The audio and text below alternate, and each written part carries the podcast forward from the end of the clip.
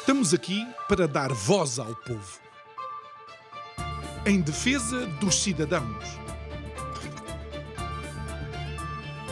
Pela dignidade humana. Todos temos deveres, mas também todos temos direitos. Será que existe justiça? Isto é o povo a falar.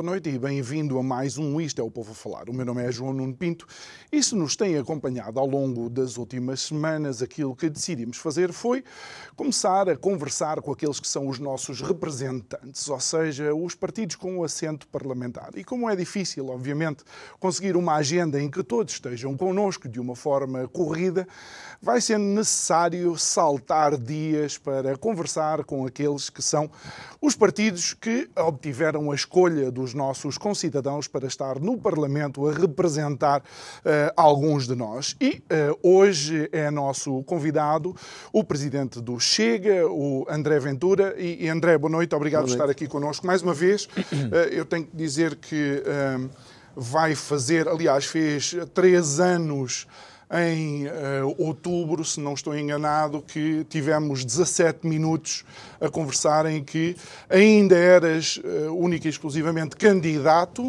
Uh, depois dessas eleições passaste a ser, portanto, deputado único.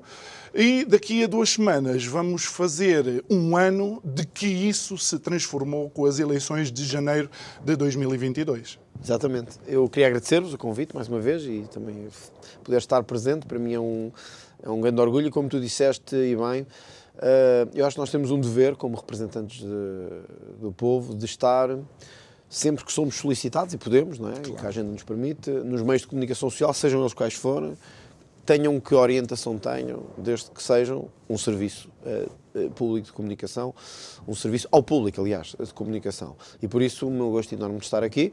Estive como candidato, como tu disseste uhum. ainda, e agradeço-vos terem, nessa altura, uh, feito esse convite, quando outros não fizeram, aliás. Uh, tive como candidato à presidência da República. Ah, também. é verdade. Tive sim, como sim, candidato sim, à presidência da República, já numa altura diferente do partido.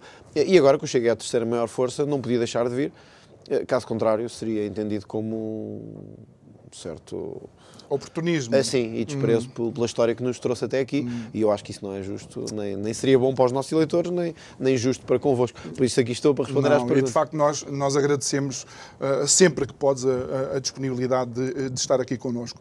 Bem, e olhando para trás, de facto, este é um momento uh, chave Sim. na vida do Chega, não é? De, de, um deputado para um grupo parlamentar com uh, 12, 12, deputados. 12 deputados, ou seja, mais do que isso, também de uma uma voz incómoda, por assim dizer, que era o que eras considerado, para a terceira eh, força política Sim. nacional. Sim, foi uma grande mudança. Eu sentia pessoalmente, mas mais do que isso, que é o que interessa, uh, sentimos-la a nível institucional, tivemos que reorganizar toda a hum. forma de fazer política. Não é?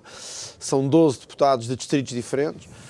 Uh, com feitios diferentes, caráteres diferentes, mas estou muito contente, temos dado provas de grande, de grande unidade nesta diversidade, não é? Uh, mas tem sido um desafio, porque nós temos mantido esta lógica de marcar a agenda e de sermos nós a ir atrás dos temas difíceis, incómodos, contra o governo. Uh, o governo tem respondido com a mesma moeda contra nós e a unidade aí é fundamental. Hum. O partido passou por uma grande mudança, não é? Como deves imaginar, houve eleições autárquicas e legislativas, elegemos 400 e muitos autarcas pelo país todo, somos a terceira maior força política nacional, as sondagens continuam-nos a dar em crescendo, e isto obrigou a uma reformulação total da estrutura. Inclusive é? a lidar com, com tensões internas Muito que surgiram. Sim, que, que, eu vejo como, como normais. Vamos ver, nós temos outro congresso daqui a duas semanas. Uh, eu acho que nos partidos que crescem muito é inevitável que haja tensões internas. A democracia é assim. E há quem ache que o caminho devia ser feito de outra maneira, há quem ache que devia-se escolher outro rumo. Há lugar para todos, para o debate. Os militantes, no fim, escolherão o que, o que entendem. Mas a imprensa tradicional, digamos assim, o mainstream, tenta sempre ver no Chega colapso interno, guerra civil, luta, mas quem vive no Chega diariamente não sente nada disso. E sei de que falo porque falo com os militantes dos distritos todos. E ninguém sente isso. As pessoas gostam do, do estilo de oposição que estamos a fazer acham que este estilo de oposição é mais necessário que nunca. Nós vivemos num governo com maioria absoluta, cheio de casos e casinhos todos os dias que se não tiver um partido ali a chamá-lo à razão todos os dias e a chamá-lo ao debate, ele não vem. Tem que ser, infelizmente, digo isto infelizmente, digo mesmo, porque eu gostava de ver um PSD diferente. E não é por eu ter sido o PSD, é porque o PSD, quer se queira, quer não, é o maior partido da oposição, em número, maior, maior que o Chega. Tem mais poder que o Chega em número de debates que pode marcar, em iniciativas, etc. E não vejo fazer nada disso. Só para teres uma ideia, uh, o Chega já esgotou, vai esgotar, hoje, no dia em que estamos a gravar, o Chega vai esgotar uh, os seus debates de urgência. Nós, como somos o terceiro, temos cinco. O PSD tem não sei quantos debates de urgência, o PS hum. também. Não os usam. Tem que ser o Chega a usar os seus mecanismos regimentais para chamar o governo lá ao Parlamento. E, e vais esgotar também a, a tua, a, a, tua capacidade eh, de eh, obrigar à presença de alguém com aquilo que vai acontecer Sim. na quarta-feira eh, com a CEO da, da, TAP. E, é? e é, é, triste, entre aspas, ou seja, por um lado nós sentimos-nos obrigados a isso. Hum. Eu, eu, honestamente não compreendo. Eu disse isto ao Primeiro-Ministro no debate. Quer dizer, há uma administração. Se o Ministro das Finanças estiver. A, agora mudando só um bocadinho de tempo, claro. só para deixar isto claro. Mas depois já lá vamos. E, e quando quiser, voltamos lá. O Ministro das Finanças vai ao Parlamento e diz assim: Eu não sabia de nada. Foi paga esta indemnização pornográfica sem eu saber. Sem o meu secretário de Estado saber. Ninguém sabia no Ministério das Finanças. Então, tomando a palavra do Ministro por certa, e eu tenho sempre algumas dúvidas disto, mas vamos tomá-la por certa, então a administração da TAP mentiu ao Governo, pagou uma indenização sem autorização do Governo. Então porquê é que mantém a administração da TAP? Há aqui qualquer coisa que não faz sentido. Bom, então nós fizemos o que um partido qualquer, numa democracia moderna qualquer, isto nos Estados Unidos, a administração da TAP já, tinha, já estava na rua. Em Portugal as coisas demoram. Então tivemos que usar um direito que temos, que só temos um naquela comissão, de obrigar alguém a vir ao Parlamento mesmo que ela não queira. E foi o que fizemos com a TAP. Dissemos, olha, você não quer vir, mas tem que vir. E tem que vir explicar. Era para vir a semana passada, não podia, uhum. não estava no país, não, não. virá à quarta-feira. Uh, esta quarta-feira. Eu ainda não sei se virá ou não. Vamos ver o que é que vai acontecer até quarta-feira. Mas se vier, vai ser confrontada com perguntas como esta. Ouça, você paga uma manifestação de meio milhão a uma ex-secretária de Estado que vocês é que, uh, que ela é que se quis demitir, que ela é que se quis ir embora? Isto é fazer oposição, não é insinuar, não é lançar lama. Isto é fazer oposição. Olha, oh, oh André, e começando então por isto do, dos casos casinhos, uh, recordando que nós estamos a gravar no dia em que se soube ou em que se voltou a saber que, por exemplo, para além do fim de semana, que a notícia foi Jamila Madeira, voltou-se a saber que no PS do Funchal, Cafofo uh, andou a fazer adjudicações diretas e aquilo servia inclusive para financiar, financiar o, PS, o, o PS Madeira. Mas aquilo que eu tenho ouvido também dos partidos que têm aqui participado é que é necessário alguma estabilidade, que o povo escolheu maioria absoluta. Eu já tive escolhas que nas, nas horas a seguir arrependi-me é, e fui, fui logo trocar. Todos tivemos. Não? É? Eh, como é que tu analisas este país? É. Há, há, estabilidade? Não há? Há instabilidade? A maioria absoluta obriga-nos a ter que habituar-nos, como diz não, António isso, Costa? Isso não, isso é prepotência. É evidente, eu compreendo o Presidente da República quando ele diz. Uh, quando ele é cauteloso em relação a dissoluções da Assembleia da República, aliás, penso que houve uma sondagem este fim de semana que mostrava que a maioria dos portugueses não queria eleições, Sim. Mas eu, eu, só para ficar claro, quando eu disse que achava que este governo já não tinha condições, eu tenho a perfeita consciência, porque eu ando na rua, falo com as pessoas, que as pessoas não querem eleições, eu tenho a perfeita consciência disso. Mas um político não pode dizer só o que as pessoas querem ouvir. Há momentos que nós temos que dizer assim, a maioria não quer, mas eu acho que é o que é certo. Pá, daqui a um ano vamos ver se eu tinha razão ou não. Se devia ter havido eleições mais cedo ou não. As pessoas não querem eleições por uma razão óbvia. Empresários, trabalhadores, pensionistas, funcionários públicos, as pessoas sentem que a instabilidade política são cortes nos seus direitos. É um país parado. Então eu compreendo isso. Outra coisa é dizer que a estabilidade como valor absoluto impede-nos de trabalhar, porque isso é amordaçar a comunicação social e a oposição. Isso é o que fazem as tiranias. Dizer, bom, precisamos de estabilidade, então vocês estejam calados e a oposição hum. também. Quando sabemos que há casos como este, o da TAP, mas também, sabes qual é o caso até que me choca mais? É, é o da defesa, honestamente, o do ministro João Cravinho. Porquê? Porque nós temos alguém que uh, uh, nomeia para um cargo um diretor-geral que já sabia que tinha derrapado obras em três vezes, o que era de 700 mil passou para 3 milhões. O, Ministério Público, Militar, o Jornal de Belém, uhum. o Ministério Público identificou, o Tribunal de Contas identificou e o PS fez aquilo que faz sempre: tira de um lado e mete no outro para esquecer. No meio, como há tantos casos a correr todos os dias, o ministro já passou, já ninguém fala do ministro João Cravinho. Quer dizer, Fernando Medina demitiu a secretária de Estado, Alexandre Reis, porque dizia que isto pode tirar a autoridade política ao governo, porque ela recebeu uma indenização e tal. Uhum. Então, e um caso destes, do homem que gera as nossas Forças Armadas, que é ele, abaixo do Presidente da República, que manda nas Forças Armadas, eh, eh, que nomeia alguém que sabia e não assume nenhuma responsabilidade nisto. Quer dizer, este é o tipo de casos que vão desprestigiando a República. Eu vi hoje isso do Paulo Cafofo também.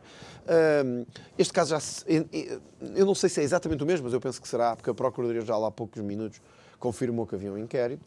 Eu penso que é o mesmo que já corre desde 2018. Uh, e o grave disto é que uh, Paulo Cafofo diz que já sabia que havia um inquérito. Um inquérito. Uh, não sabemos bem uh, de que é que trata, mas mete, por exemplo, a hipótese de financiar o próprio Partido Socialista. Uhum. Ou seja, isto vai ao fundo de tal maneira que já há suspeitas graves, vamos ver como é que corre o inquérito, de que o dinheiro que está a ser retirado já não é só para proveito próprio. Seja para financiamento partidário. Do partido. E isso até vai uh, de encontro aquilo que algumas vozes apartidárias ou que não têm orientação partidária têm dito em relação ao sistema, à nossa democracia. É que Sim. muitos dos grandes casos de corrupção nem sequer é única e exclusivamente para enriquecimento não. próprio, mas para as porque, finanças dos partidos. Porque isto tornou-se um polvo verdadeiramente em que PS e PSD se tornaram, e lá está, eu sei que depois as pessoas podem pensar, lá está o populismo a atacar todos por igual. É evidente que não são todos por igual.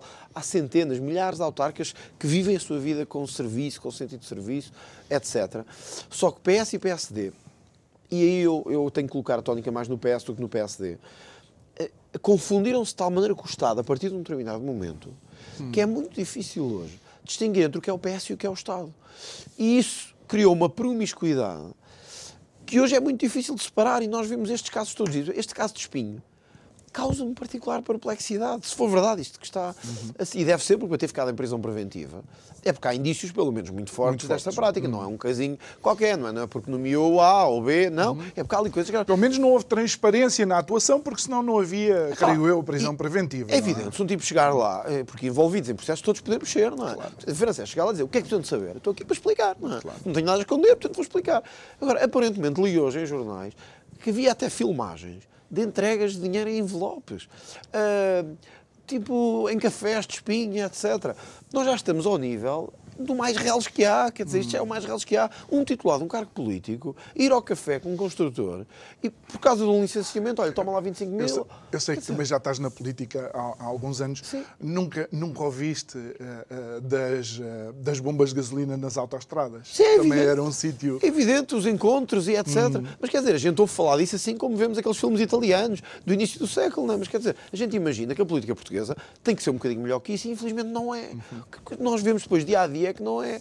Depois há casos, estranhamente, que andam muito rápido e há outros que, estranhamente, ficam perdidos para sempre. Achas que, é? que isto vai quebrando a confiança nas instituições? Vai, sem dúvida. Isso não há dúvida nenhuma. Eu tenho certeza que se fizessem uma sondagem aos portugueses, confia no Parlamento, confia na Justiça, confia, não confiam. Hum. Não confiam e pagamos todos por igual, inclusive eu próprio, porque pagamos todos por igual. Tudo o que é político é corrupto, a justiça não anda porque não quer ofender o governo em demasia, portanto, anda nos casos, não anda no outro. O governo faz o que é melhor para si e não para as pessoas. Isto é o resultado de centenas de casos, dia após dia, que vão minando a confiança. Quer dizer, as pessoas veem este caso da, da, da Secretária de Estado da TAP, que teve na TAP. As pessoas pensam-se assim: eu estou a sobreviver para, com um salário de mil euros, ou de uma pensão de 700 euros, ou de 800, consegui pagar a luz, a casa, as prestações da casa estão a subir uma brutalidade, e eu não consigo pagar as coisas, estou aqui a tentar sobreviver. E vejo políticos que se despedem para ir para outra empresa sacam meio milhão, pediu um milhão e meio, não lhe deram, sacou um meio milhão, foi para uma empresa e ainda é premiada aí para o governo. O que é que as pessoas pensam? Neste país, e não estou a dizer que ela é criminosa, mas o que eu acho que as pessoas pensam é: neste país ser criminoso vale a pena. Porquê? Porque depois os processos é 20 anos ou 10 anos. O Sócrates, estamos a vê-lo, não é? Eu, eu, e tu vamos estar reformados e o Sócrates ainda não, ainda não está provavelmente julgado. Vamos lá ver se não, não vamos ter que gramar como Presidente da República. Olha, digo-te uma coisa.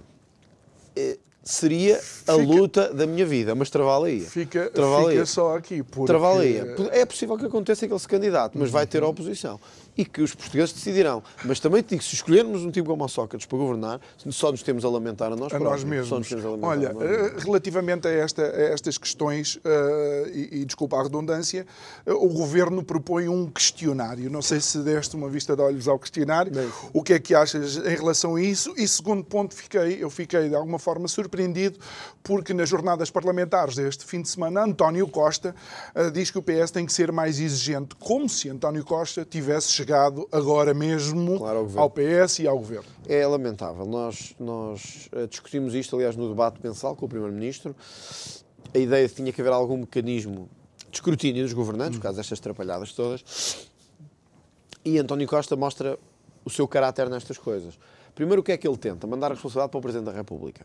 Aliás, citando um estudo de Marcelo Rebelo de Sousa do Direito Constitucional, penso que dos anos 80 e qualquer coisa, dizendo que o Presidente da República tem um papel importante na nomeação. Porque na nossa Constituição, quem nomeia formalmente é o Presidente da República. Exato. Mas toda a gente sabe esteja o que estiver nos manuais de direito constitucional, toda a gente sabe que a escolha é do Primeiro-Ministro. O Presidente apenas, desde a revisão de 82, que o Presidente da República perdeu muitos poderes, o Presidente eh, Só valida. valida, a menos que seja um caso... Seja a Procuradora-Geral da República. Sim, tal. exato. Ok. Ou seja, o que é que o António Costa tenta, no fundo, dizer é atenção, a responsabilidade não é só minha, é também do Presidente, que ele também a nomeou, o que é vergonhoso. E acho que Marcelo Rebelo de Sousa, se eu o conheço bem, aprendeu a lição com estas palavras de António Costa. E já sabe com o que é que pode contar com o António Até Costa, porque não é? quis envolver também o Ministério Público Claro. e o Tribunal Constitucional, Ah, se... Mas repara, ó, ó, repara, repara se isto faz sentido. Alguém está a ser investigado por um crime qualquer. Eh, e o Primeiro-Ministro nomeia-o. Nomeia-te a ti, imagina está a ser investigado. E nomeia-te para um cargo. E o Ministério Público é que tinha que vir dizer: não, não, este senhor está a ser investigado pelos crimes A, B, C, em Nem que fosse a meio da investigação, a meio. Não se ninguém saber. Olha, então, ou seja, tu não eras ministro, mas ficavas a saber que estás a ser É investigado. Quer dizer, é a coisa mais absurda do mundo. É dizer assim: olha, você não pode estar a ser investigado por isto, por isto, por isto e por isto.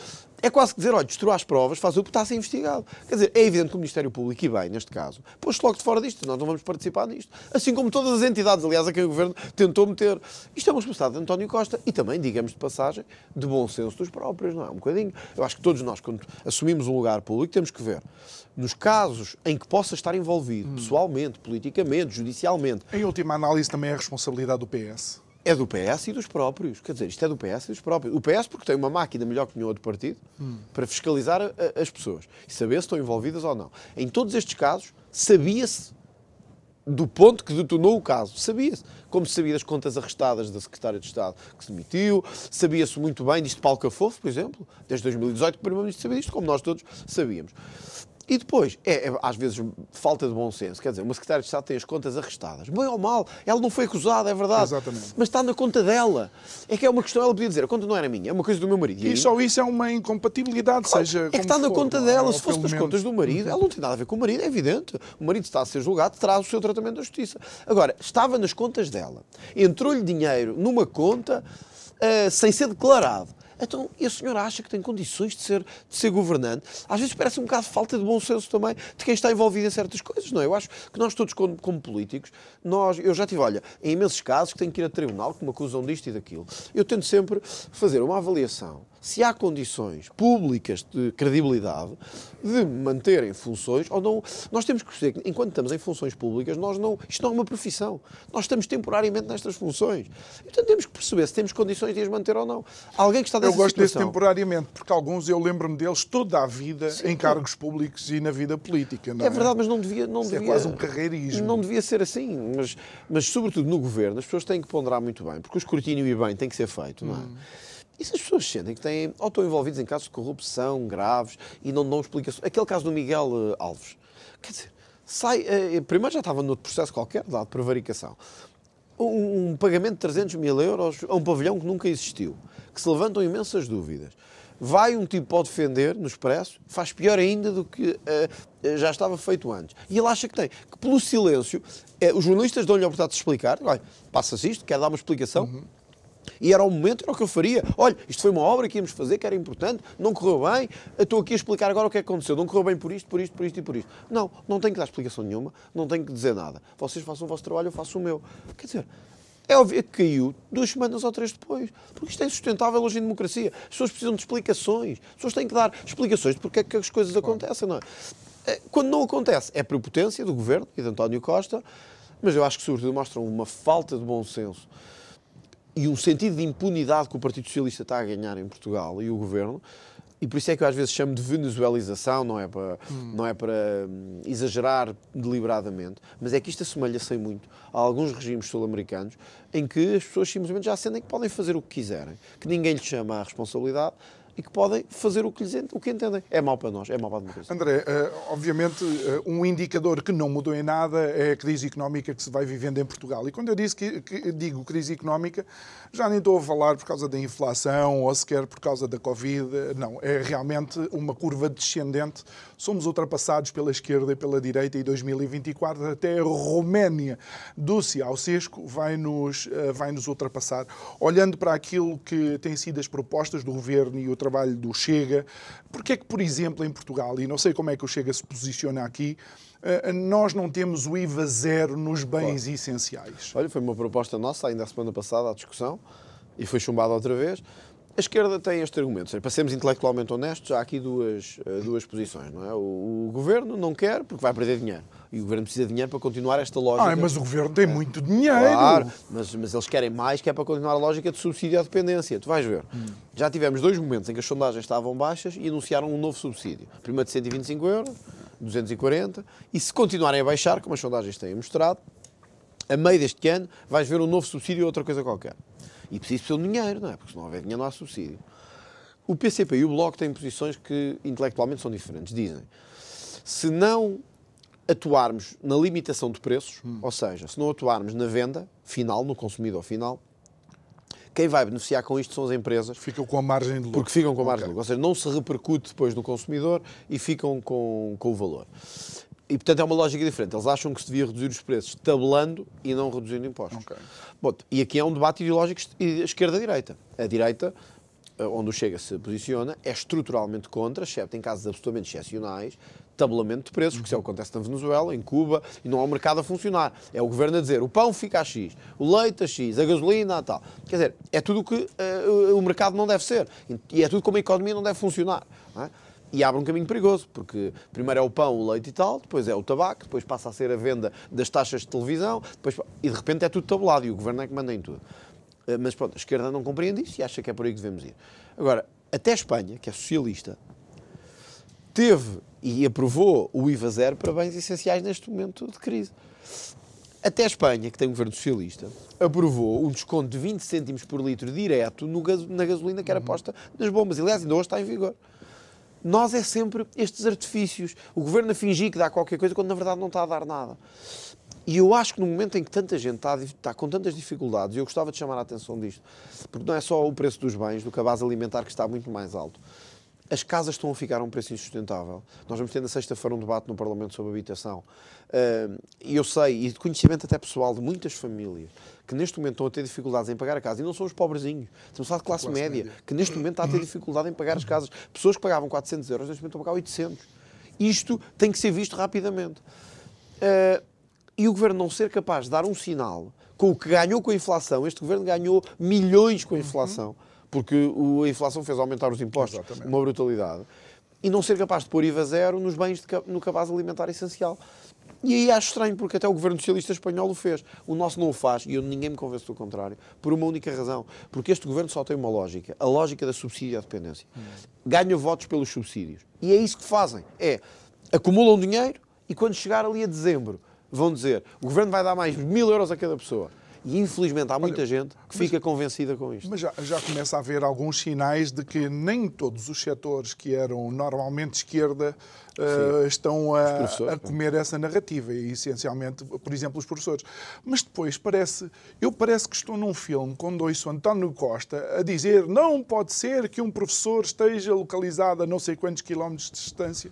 Não sei se é o outro António Costa é que outro. teve a governar. É outro, é outro. Aliás, isto dos professores é bem invisível. Nós estamos hoje com uma situação de greves de, por tempo indeterminado, em que o governo, em vez de negociar e levar a algum lado, ameaça com, com, com parceiros legais e, e requisição civil. civil. Uhum. Quer dizer, a situação já está como está, uh, extremada. Há milhares de famílias, centenas de milhares de famílias, sem aulas neste momento, sem os filhos sem uhum. aulas, e sem saberem o que fazer aos filhos, porque não, têm que trabalhar, e isto está a afetar os salários de todos, uhum. quer dos professores, quer de muitos membros do agregado familiar que ficam sem o dia porque têm que ficar com os filhos em casa, porque não há ninguém para ficar. E o Governo ameaça, foi pedir um parecer à Procuradoria-Geral da República sobre se é legal ou não. Seja legal ou não, as pessoas estão na rua, vão fazer o quê? Vão pôr as tropas de choque contra os professores. E, e depois vão quê? Pegar neles e levá-los para as escolas e dizer ensina aí agora, senta-te aí e explica às pessoas como é que é. Quer dizer, isto é ridículo, é absurdo. É um governo cheio de prepotência e de si próprio. É evidente que todas as reivindicações têm que ser analisadas e discutidas. Mas este Ministro da Educação já mostrou que não quer negociar nada. Este Ministro da Educação refugia-se na sua posição e diz o Governo não dá mais do que isto. Se for isto, é requisição. Mas sabes que foi, foi depositada muita confiança nele, por ele ter vindo foi, do meio docente. Porque ele vinha do meio docente e, portanto, tinha essa expectativa. Mas nós já percebemos que quem manda no governo não é nem o Ministro da Educação, nem o Ministro da Defesa, nem o Ministro. De... Quem manda nas infraestruturas, hum. quem manda é António Costa e Fernando Medina. São eles que mandam no governo neste momento. Aliás, basta ver a forma como se livraram de Pedro Nuno Santos. Imediatamente. Uh, uh, uh, o, e a história há de escrever sobre isto. E o que se disse nos bastidores do Parlamento e do Governo uhum. nesses dias fatídicos antes da saída de Pedro Nuno Santos, um dia há de ser história, e a história de demonstrar a conspiração terrível que houve para afastar um adversário interno do PS, que é Pedro Nuno Santos, e de quem eu nem gosto particularmente, portanto estou à vontade. Agora, quem manda no governo é o Ministro das Finanças. É recíproco. É recíproco, ele também não gosta de mim. nos lembramos daquele famoso momento em que ele disse que tu havias de não lá estar e ele continuava, continuava lá. Às vezes, realmente, o peixe morre pela É, mas sabes o que é isso? isso é, não, não, estamos a dizer isto, mas é, é de facto não. um dos menos políticos do ano. É, porque é uma pessoa dizer uma coisa e depois acontecer precisamente não, o contrário. Nós temos, que... nós temos fé e vemos a história e a vida de outra maneira, mas mesmo quem não tem. A fanfarronice em política dá sempre um mau resultado. É, se nós não percebermos que estamos aqui a cumprir um papel e que isto pode mudar a qualquer instante, a qualquer segundo, ao momento em que estamos aqui a falar, as coisas podem estar a mudar. E quando alguém acha que se sente de tal modo impune, que diz eu ainda vou estar aqui, você já não há de estar aqui. A história, neste caso, quis de outra maneira. Podia ter querido como ele, como ele queria, mas a história quis de outra maneira. E a fanfarronice dá sempre um mau resultado. E, Olha, um e, e ainda ficando aqui um bocado na parte, na parte económica, nós continuamos a ter uma estrutura uh, fiscal absolutamente Absurdo. avassaladora, seja para trabalhadores, empregadores, para as famílias. Sim é de tal forma uh, absurdo que quem ganha o salário mínimo sim. leva líquidos para casa quem ganha 800 euros sim, uh, sim. É, é, absurdo. Uh, o governo diz que não, porque o mínimo de existência veio garantir isso mesmo, mas as contas estão feitas e todos as lemos esta semana passada nos jornais. É um dos exemplos absurdos, como há outros. Quem tem dois trabalhos, em alguns casos, e ganha dois salários, leva para casa menos do que quem tem um, por causa de subir de escalão e de entrar noutro escalão. É a progressividade do nosso sistema de IRS leva a que muitos digam, bom, não, assim é que é justo, porque é redistribuir a riqueza. Isto entrou na nossa, depois do 25 de Abril. Uh, e a geração que o 25 de Abril. Depois, clichê. O clichê ficou. Hum. Não, as taxas são progressivas e é o que está no nosso Código de IRS e também na nossa Constituição, penso que é o artigo 204 da Constituição, dizem os impostos sobre o rendimento são progressivos. E isto, na cabeça das pessoas, é o quê? Quem ganha mais, paga mais para dar a quem tem menos. Só que o nosso sistema deixou de ser isso deixou de ser quem tem menos vive de subsídios, de subsídios de inserção, subsídios, tal, de rendimentos mínimos. Quem quer trabalhar mais e esforçar-se mais, não é só paga mais, porque pagar mais fazia sentido. Mas numa taxa de 15%, quem ganha mais já paga mais. Se eu ganhar 10 mil, claro. já estou a pagar mais do que quem ganha mil, isso é evidente, não é? Mas eles não querem só quem ganha mais. Vai ganhando, vai pagando proporcionalmente uhum. muito mais à medida que avança. O que é que isto leva? A que os nossos empreendedores, a que os nossos bons quadros vão para fora para regimes muito mais favoráveis, onde trabalham e são, e são reconhecidos pelo seu trabalho.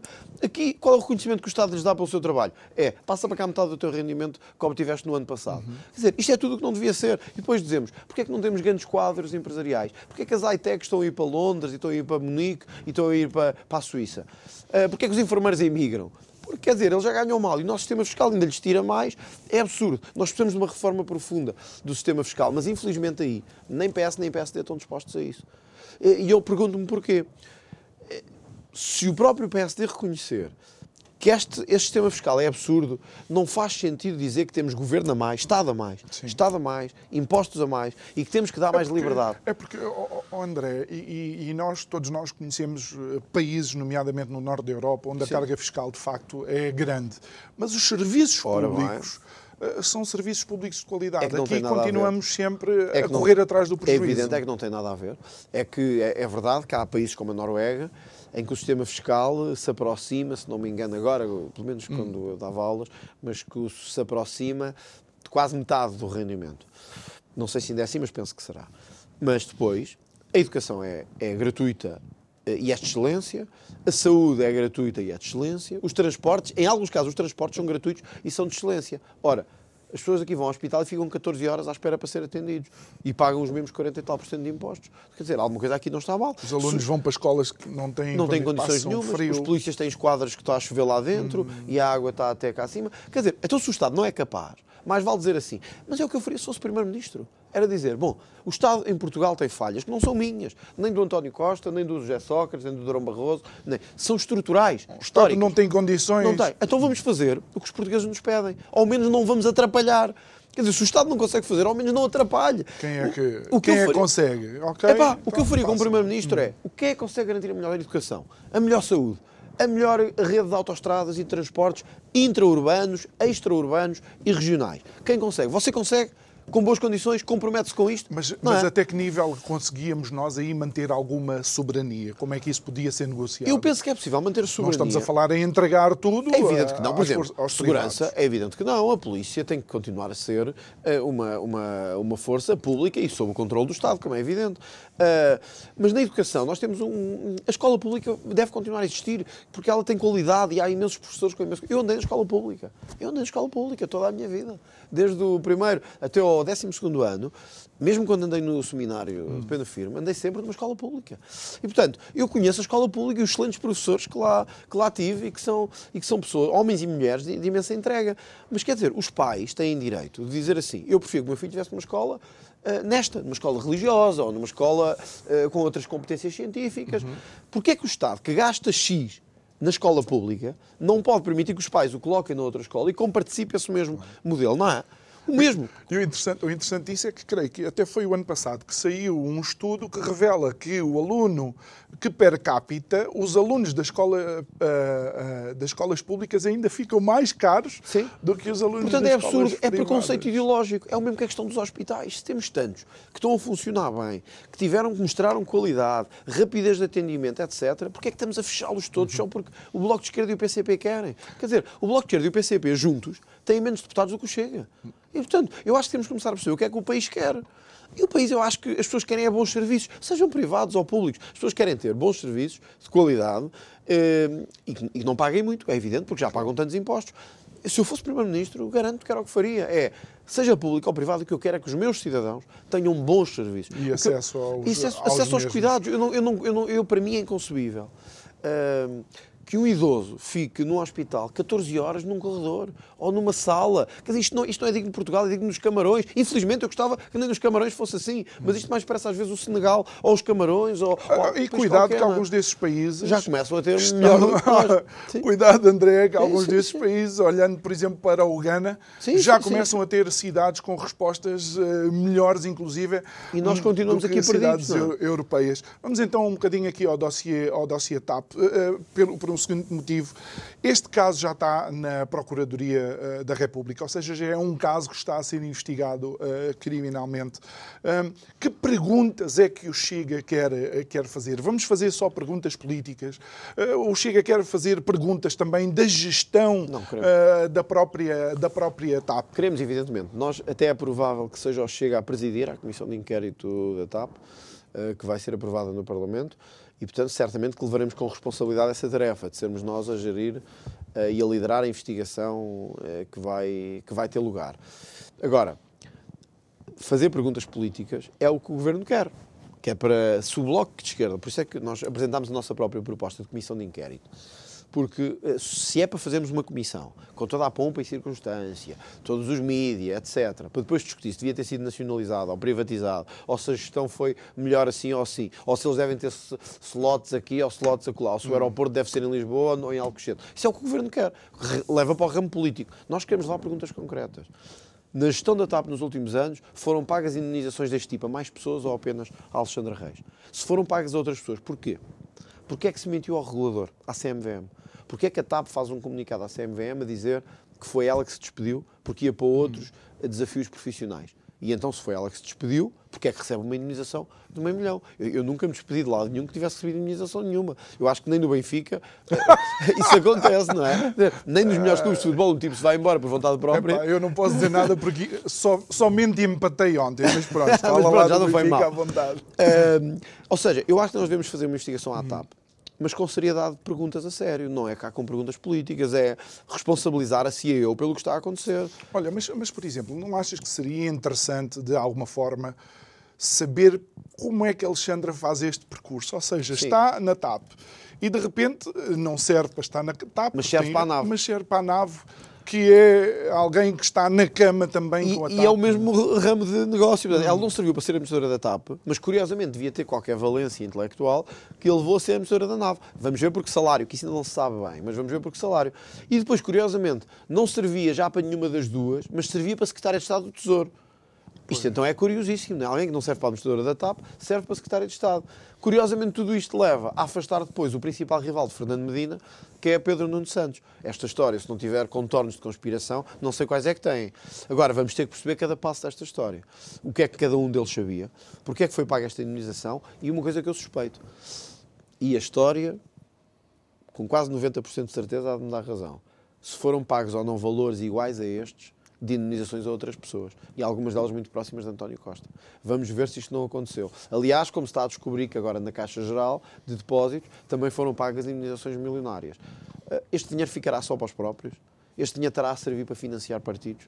Terá a servir para ser distribuído uh, por quem não devia ser distribuído? O Ministério Público agora tem ferramentas que eu não tenho para investigar, para levantar sigilos bancários, para ir ver onde é que está o dinheiro, para ver o que é que se passa. Agora, a oposição vai fazer as perguntas e vai fazê-las incómodas. E se formos nós a liderar a Comissão de Inquérito da TAP, vão mesmo ser feitas perguntas incómodas, do a quem doer, de todos os partidos e de todos os representantes. Uhum. E eu acho que essa Sabes é que é useiro e vezeiro ver PS uh, eh, e PSD claro. nos conselhos de administração da é TAP, uma vez que depois os sindicatos estão na área ideológica onde costumam é estar os e talvez por isso, como aliás vimos no caso da defesa também, o PS e o PSD são sempre muito renitentes ou reticentes em avançar para perguntas muito incómodas, porque eles na verdade estão sem cobrir uns aos outros. Na verdade, hoje é um, ontem foi outro. Olha o caso do Banif. O caso do Banif é paradigmático. Há este caso escandaloso do, de um próprio governador a dizer que houve interferência, que António Costa tentou proteger Isabel dos Santos, proteger Isabel uhum. dos Santos, e o Chega, o que faz, é, bom, vamos avançar com uma comissão de inquérito para saber o que é que se passou. E o PSD diz não, ainda não é o momento e tal. O PSD, porque também tem ligações ao Banif, que todos sabemos, não é? Ah, não, não é o momento. Uh, o Chega está-se a precipitar. Vamos fazer 30 perguntas ou 12 perguntas ao Primeiro-Ministro. E quando tivermos a resposta, uh, falamos. Isto já foi há um mês e meio. Até hoje, obviamente, não houve respostas nenhumas. O Primeiro-Ministro não respondeu e provavelmente nem vai responder, ou pelo menos não vai responder de forma séria. Onde é que está a Comissão de Inquérito do PSD? Onde é que está a ação do PSD para fiscalizar o Banif? Não existe. E, portanto, eles estão. Eu não gosto de generalizar porque depois dizem sempre que estamos a, a tomar todos por igual. Mas o que parece é que PS e PSD... Mas olha que é os, o que os portugueses depois é começam que, a fazer. E é o que se sente também, é que PS e PSD estão de tal forma interligados naquilo que é a, a, a, estrutura uh, suja do regime que já não conseguem desligar-se um do outro e, portanto, andam sempre ali a mesma. Ou seja, é como se todos tivessem um mapa dos telhados de vidro do Sim. outro. E, portanto, agora andamos de caso em caso, que parece que é um a denunciar e depois é outro, a atacarem-se mutuamente. Não é? Ouviste espinho que foi parar ao Montenegro também, pois. com esta história do, do vice-presidente da bancada. Hoje é esta coisa do Palca Fofo, antes tinha sido aquilo da TAP. Parece que estamos a assistir a uma, a uma luta sem quartel. E não sabemos, não é? à hora que está o programa aí para o ar, o que é que eventualmente já poderá não. ter acontecido. Sim. E porque, o que é que vai sair amanhã, não Porque sabemos. horas de diferença já pode ser o suficiente. Entretanto, há aqui uma questão que eu uh, tenho que conversar contigo, que é esta revisão uh, constitucional. Uh, André, com toda a sinceridade, porquê? Vamos, vamos por partes. Uh, o Chega já tinha pedido uma revisão constitucional. Sim. Uh, no, em 2020 e achámos que por causa da pandemia não fazia sentido. Depois, uh, nós fomos erradamente associados a uma ideia de que queria flexibilizar os mecanismos do Estado legais para internar pessoas por causa da pandemia. Sim. E isso foi um erro, eu já esclareci isso. Nós estamos no polo oposto disso. Nós queremos dar mais liberdade e não menos liberdade. Mas porquê a revisão E por isso votaremos contra qualquer proposta que queira internar pessoas de uhum. forma ostensiva ou, ou, ou por razões uh, clínicas. Agora, perguntas. Porquê é para nós é importante a revisão constitucional? Porque eu estou convencido, posso estar errado, mas estou convencido, de que um dos nossos problemas para o desenvolvimento hoje é a Constituição. Na parte económica, na parte do ensino e da educação, na parte fiscal e na parte política, nós precisamos de uma reforma profunda do sistema. Repara, sempre que nós queremos fazer uma reforma política de fundo, ou reduzir deputados, hum. ou melhorar o sistema de nomeações, não pode, é inconstitucional. Viola a Constituição, fica fora. Sempre que nós queremos mudar o sistema fiscal, não pode, viola os artigos 204 e 205 da Constituição. Queremos reformar a justiça com penas mais duras, prisão perpétua, cá em todos os países da Europa, em todos, ou em quase todos, só lá em dois, se não me engano. Não pode, é inconstitucional. Então chegamos a um momento em que nós percebemos que talvez tenhamos que reformar a Constituição. O que eu lamento é que outros partidos tenham aproveitado o nosso barco da revisão constitucional para ir agora fazer mudanças que nós não queremos e que outros também não querem, mas também, vamos ser francos, se não fôssemos nós, para onde era o outro a abrir o, o processo, e o processo havia na mesma. Mas, mas, já viste que, eh, por exemplo, quando olhamos para o artigo 288, que são, é, é digamos, é o, é o limite físico de qualquer uh, uh, revisão, Uh, e, e, e, e, termina, termina não, tem lá numa das, uh, das alíneas a dizer que nenhuma revisão constitucional pode ser feita ou pode avançar se uh, for menos liberdades, direitos e garantias. Ou seja, o mesmo argumento que se calhar eles vão utilizar para que não haja pena de morte é o argumento que vão contrariar ou que vão deitar por terra se me disserem olha, o pessoal todo de Lisboa tem que ficar em casa, não pode abrir os negócios porque há aqui uma pandemia. Sim, sim, sim. É exatamente a mesma coisa. Por isso é que nós temos contestado isto, porque os argumentos que servem para uns não servem para outros. Aliás, tens um Mas porquê é que sentiste então necessidade de avançar? Porque eu acredito que nós há áreas que temos que reformar à mesma, mesmo com riscos que corremos. Eu vou-te dar um exemplo também sobre isso. A prisão perpétua. Nós somos parte do Tribunal Penal uh, Europeu. Uh, e o Tribunal Europeu tem prisão perpétua. E nós subscrevemos o Tribunal Europeu. Ou seja, nós no fundo dizemos assim: nós subscrevemos um tribunal que tem prisão perpétua, mas cá não aceitamos prisão perpétua porque é inconstitucional. Isto não cabe na cabeça de ninguém. É absurdo. E, portanto, o que eu te quero dizer é isso, exatamente a linha que estás a seguir. Eles usam os argumentos dos direitos, liberdades e garantias conforme hum. lhes dá jeito. Mas vamos ser francos, iam usar na nossa revisão ou na revisão do próximo ano proposta pelo Partido Socialista. Acha que é um bocado aquilo que aconteceu com a eutanásia? Se não é Exato. agora, é depois. É a mesma coisa. Agora, porque depois. eles, e viu-se que eles queriam era aprovar a eutanásia de qualquer maneira. Eles não queriam saber se isso respeitava ou B.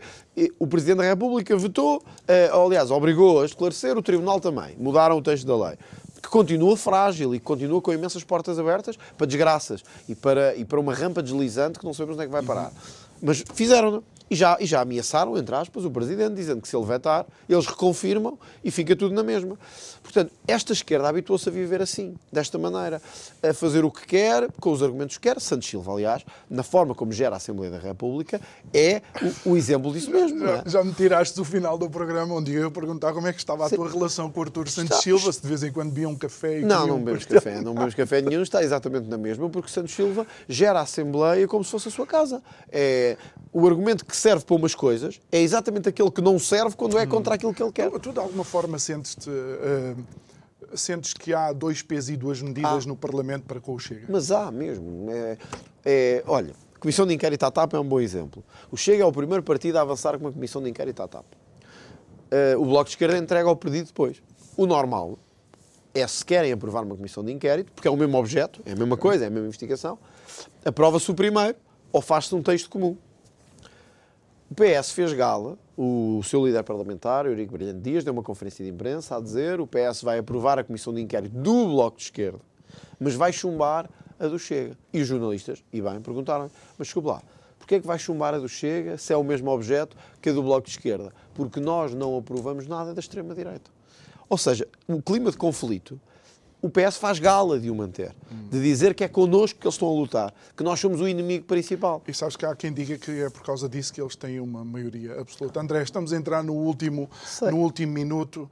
Uh, em 30 segundos, uh, qual é a perspectiva de, do Chega para 2023 e qual vai ser a sua postura? Bom, é continuar a crescer uh, sustentadamente, como temos crescido nas sondagens e como penso que os números dos últimos dias, das últimas sondagens, mas das próximas semanas também vão mostrar.